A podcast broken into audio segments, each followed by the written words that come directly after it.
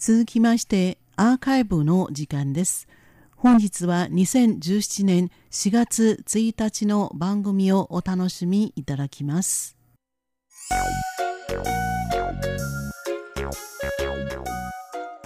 リスナーの皆様、いかがお過ごしでしょうか？宝島再発見の時間です。この時間では台湾の観光に関するいろいろな話題をお届けしてまいります。前半のご案内は塚越です。いよいよ4月になりましたね。日本ではもうかなりの地域で桜が開花し始めたのではないでしょうか。リスナーの皆様がお住まいのところではいかがですか？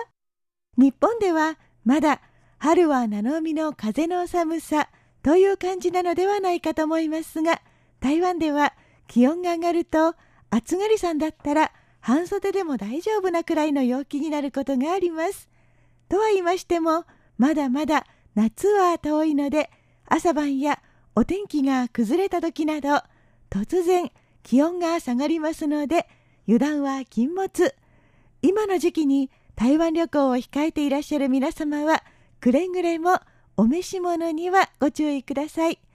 基本的には長袖シャツ1枚。といったイメージで大丈夫だと思いますが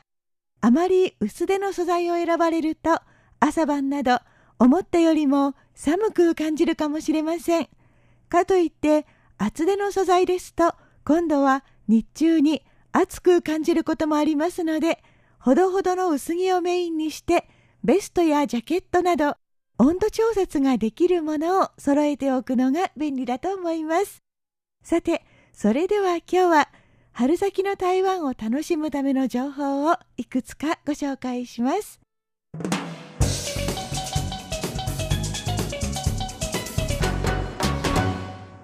先月北部台湾の空の玄関口台湾桃園国際空港から最短35分で台北市内に到着できる桃園空港 MRT が正式に開通しました。これによって空港までのアクセスがぐっと便利になり移動にかかる所要時間も把握しやすくなりました。台湾の人にとってもですが海外からのツーリストにとっても大きな朗報だと思います。さてこの空港 MRT の台北駅は地下1階部分で在来線や台湾新幹線それから MRT の駅と連絡しています。ですから空港から台北に着いた後他の交通機関に乗り換えるのは特に難しいことではありませんが人間というのはどうも欲深い生き物でできることならばもっと楽をしたいなどと考えてしまいます。ということで今日はそんなちょこっと怠け者さんにぴったりの情報がありますよ。台北のランドマークとして知られる老舗ホテル円山大飯店が今日4月1日から宿泊されるお客様のために空港 MRT 台北駅とホテルを結ぶ無料シャトルバスを運行します。円山大飯店といえば台北に行くなら一度は泊まってみたい。憧れのホテルですね。日本円の円の旧漢字山と書きまして英語名ではグランドホテル。台北市内の小高い丘の上に建てられた真っ赤な中華宮殿式の建物は外からの眺めも中の内装もどこもかしこも圧倒されるほど豪華絢爛なことで知られます。シティビューのお部屋に泊まればテラスから台北市内が一望できてそれはそれは贅沢なひとときを味わうことができます。ですがただ一つ交通がそれほど便利ではないというのがたまに傷まあ丘の上にあればこそ他とは別格の絶景が楽しめるわけですからちょっとぐらい交通が不便なのも致し方ないといえばそうなんですがツーリストにとってはこれがホテル選びの重要なポイントになったりもしますよね。もちろんホテルでは最寄りの MRT の駅までシャトルバスを運行してお客さんの便宜を図ってきました。台北に住んでいればこれで十分なんですが海外から台湾に到着したばかりの人がホテルに直行したいと思ったらこれでは少々面倒くさいですね。円山大飯店では今後空港 MRT を使って台北に入る人が増えるだろうという判断から空港 MRT の台北駅にシャトルバスを往復させることになったんです。空港 MRT の駅の地下1階にはタクシーやバスを横付けできる車寄せが設けられています。かなり広いですが柱に番号が振られていますのでこれで目的のバスが止まる場所を見分けます。円山大飯店のバスはアルファベットの P、数字の1で P1、それからお隣の P2、2本の柱の間にバス停を設け、制服を着たスタッフが駐在して宿泊するお客様を案内します。バスは朝9時から午後6時15分まで1時間に1本の運行です。これだったらちょっと今まで敷居が高かった円山大飯店もぐーっと身近に感じられそうですね。予約が必要ですので、ホテルを予約されるときに合わせてお手配されることをお勧めします。お次は、これからの季節に太平洋に浮かぶ小さな無人島、紀山島に遊びに行くと素敵な景色が見られますよ、というお知らせです。紀山島は爬虫類の亀、山、島と書きます。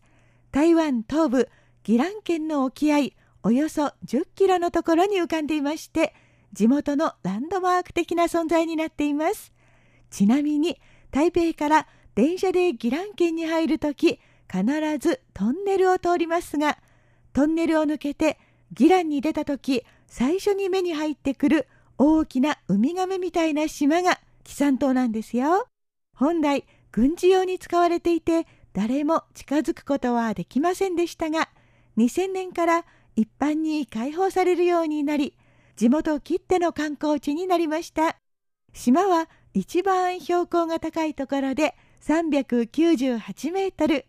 そこに作られた展望台の高さを足すと401メートルになるので最高地点は401高地と呼ばれています。ちゃんと階段が作られていて一番上まで行くのにはおよそ1700段の階段を登ることになります。ちょっと大変ですが上がった後の見晴らしは最高でなかなか人気が高いんですよ。紀山島は島そのものが活火山なのでじっくり見ると珍しい景観や綺麗な自然がたっぷりと味わえます。そしてまたこの辺りの海域はイルカの群れやクジラが出没しますので島の周りを巡りながらホエールウォッチング楽しむ船のツアーもとても人気です。ちなみに山なんかですと冬の時期閉山したりしますが紀山島も同じで島に上陸できるのは3月から9月までこの間いつ行っても楽しめますが特に4月から5月にかけては島の上の百合の花が一番の見頃を迎えます。これが先ほど申し上げた素敵な景色です。島は今は無人島になっていて、さらに冬場には観光客もいなくなります。またシーズン中であっても1日に上陸できる人数が制限されていますので基本的に人的な干渉が少ないことから自然植物にとってはまさにパラダイス野生の百合の花が見事に咲き揃う様子はかなり見応えがありますので本当におすすめです。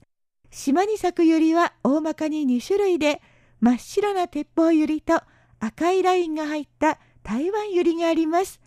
どちらもとっても綺麗期限限定のお楽しみですのでご興味のある方はぜひ覚えておいてくださいね。紀山島に行きたい方は上陸許可を取る必要がありますので旅行会社が出しているツアーを利用されるのをお勧めします。これなら必要な手続きをやってくれるので世話なしです。ホエールウォッチングと合わせたツアーや上陸しないで島を一周して帰ってくるような簡略コースなどいろいろありますのでご自身の予定に合わせてチョイスされるといいと思います。宝島再発見前半のご案内は塚越でした。こちらは台湾国際放送です